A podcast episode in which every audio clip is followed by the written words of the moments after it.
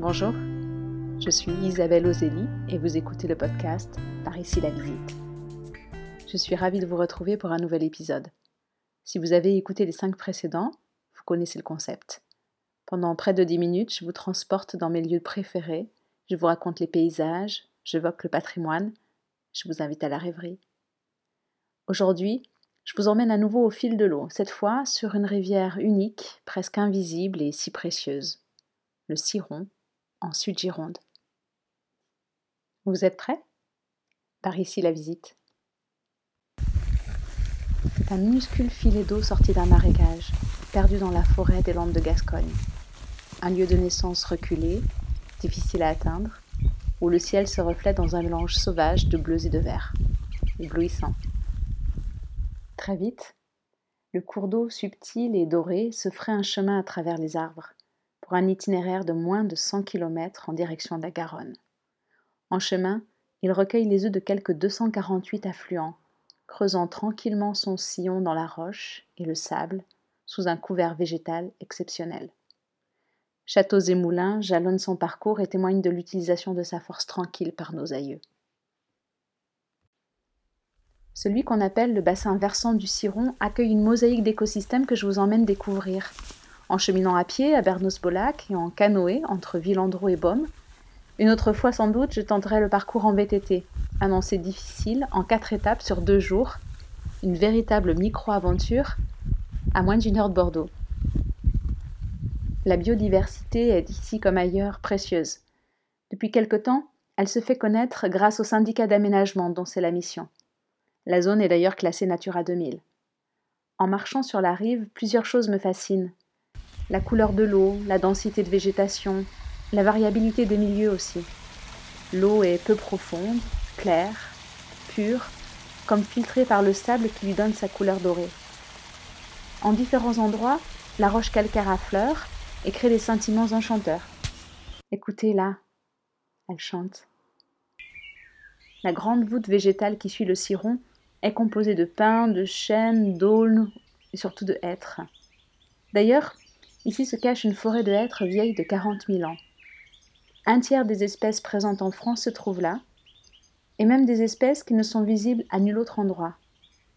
La présence de ces hêtres en plaine est véritablement unique. On ressent ici la force et la sérénité des arbres constitués en réseau.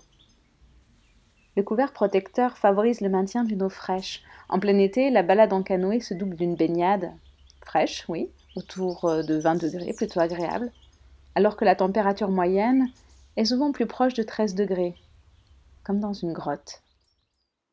À ce propos, lorsque la rivière creuse le calcaire, à travers de modestes gorges près de Préchac, on découvre une grotte à fleurs d'eau qui invite à la contemplation. La légende raconte aux oreilles curieuses que la reine Margot y rencontrait ses amants. Malheureuse d'être éloignée de la cour au château de Cazeneuve, elle trouvait distraction sur les bords du Ciron. En l'an 1583, elle devait selon moi puiser là la patience nécessaire à la résolution des affaires politiques que son roi de frères et son roi de mari ne s'empressaient pas de régler. Pour marcher sur les pas d'une telle femme que l'histoire a injustement traitée, une visite au château de Cazeneuve s'impose. Vous me suivez? Là, un peu plus loin, accoudé à une fenêtre qui domine la rivière, je m'attarde à lire quelques lignes de ses lettres à Jacques de Harlay, seigneur de Champvallon, qu'elle appelait Mon beau cœur.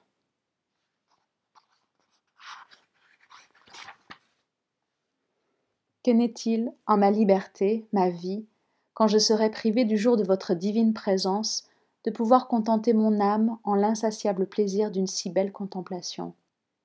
Je ne souhaiterais plus grandeur, et m'accordant à votre opinion et à la sentence de saint Paul, en moi seul, je voudrais et penserais pouvoir jouir de cette félicité, puisqu'il est tant vrai que l'amant se transforme en l'aimé, que je ne me puis plus que par vous posséder.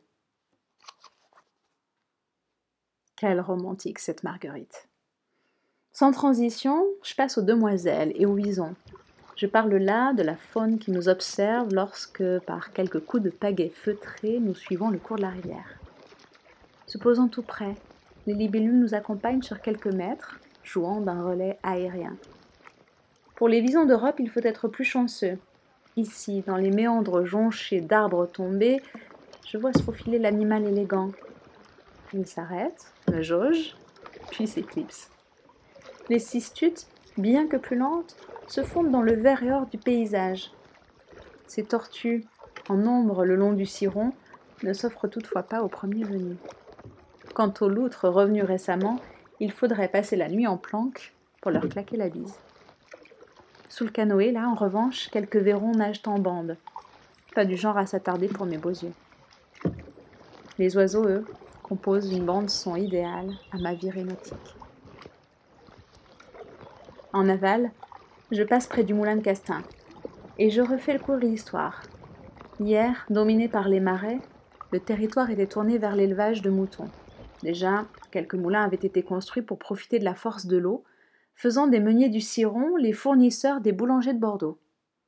Au XIXe siècle, la forêt de pins est semée, la production de bois rationalisée, l'industrialisation modeste est en route. Papeterie, verrerie, fonderie jalonnent alors les rives avec près de 40 moulins. Il y a cette carte postale d'un convoyeur de bois par flottage qui m'interpelle. Le pratiquant de stand-up paddle lui ressemble un peu, non? Des ruines du château de Villandreau à celle de Budos ont fait un bond vers où le ciron est roi. Car il est à l'origine d'un phénomène extraordinaire dans le vignoble, la botrytisation. En septembre, les eaux et l'atmosphère fraîche du bassin humide rencontrent la Garonne aux eaux basses, dégagées et tièdes. La brume formée garde l'humidité sur les grappes de sémillon, de sauvignon et de muscadelle, favorisant le développement du Botrytis cinerea, champignon responsable de la fameuse pourriture noble.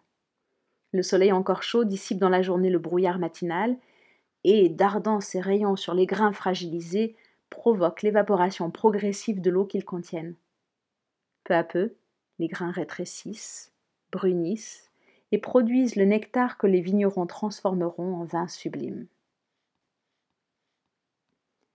L'or des sables rejoint l'or des châteaux, le tintement des verres réunit les aventuriers, les contemplateurs et les gourmands, tandis que le soleil couchant promet aux petits habitants des rives du Ciron une nuit de chasse dans un écosystème préservé.